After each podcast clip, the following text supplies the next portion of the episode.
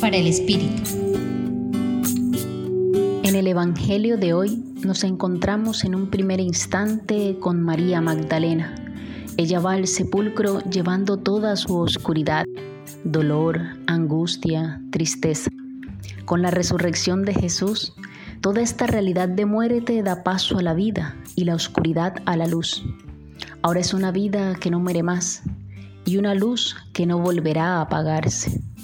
Nos puede ayudar a hacer memoria de nuestras oscuridades, realidades de muerte y como María Magdalena, ponerlas delante de Jesús resucitado.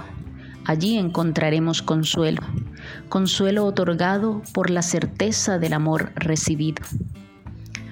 También nos encontramos con Juan. Él fue al sepulcro, entró, vio y creyó. Ante los sepulcros fríos que congelan nuestro mundo y nuestra vida, la invitación es ver a Jesús el eterno presente, el resucitado, creer en Él y también creer que nosotras mismas podemos ser luz y calor, signos de su amor para nuestro mundo.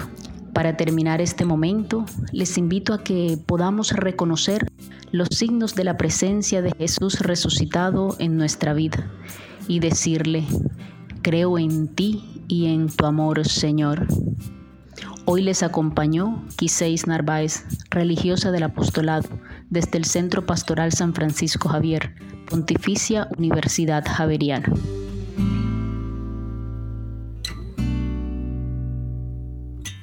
Escucha los bálsamos cada día entrando a la página web del Centro Pastoral y a javerianestereo.com.